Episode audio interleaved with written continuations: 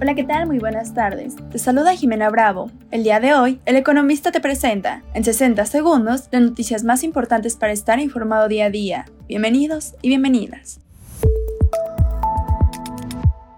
En primer plano, el espacio fiscal para hacer política pública en México se reducirá drásticamente en el último año de la actual administración. Ello ante las presiones del gasto en rubros como pensiones, costo financiero, así como obligaciones con los estados y municipios, empresas y organismos del Estado, advirtió el Centro de Investigación Económica y Presupuestaria.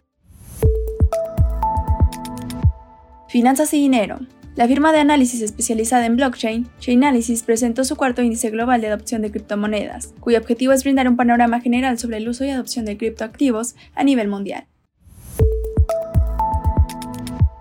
Empresas y negocios. La Secretaría de Infraestructura, Comunicaciones y Transportes publicó este martes en el Diario Oficial de la Federación un decreto que dota a la Agencia Federal de Aviación Civil de facultades para realizar la investigación de accidentes aéreos y para validar temas de medicina de aviación civil.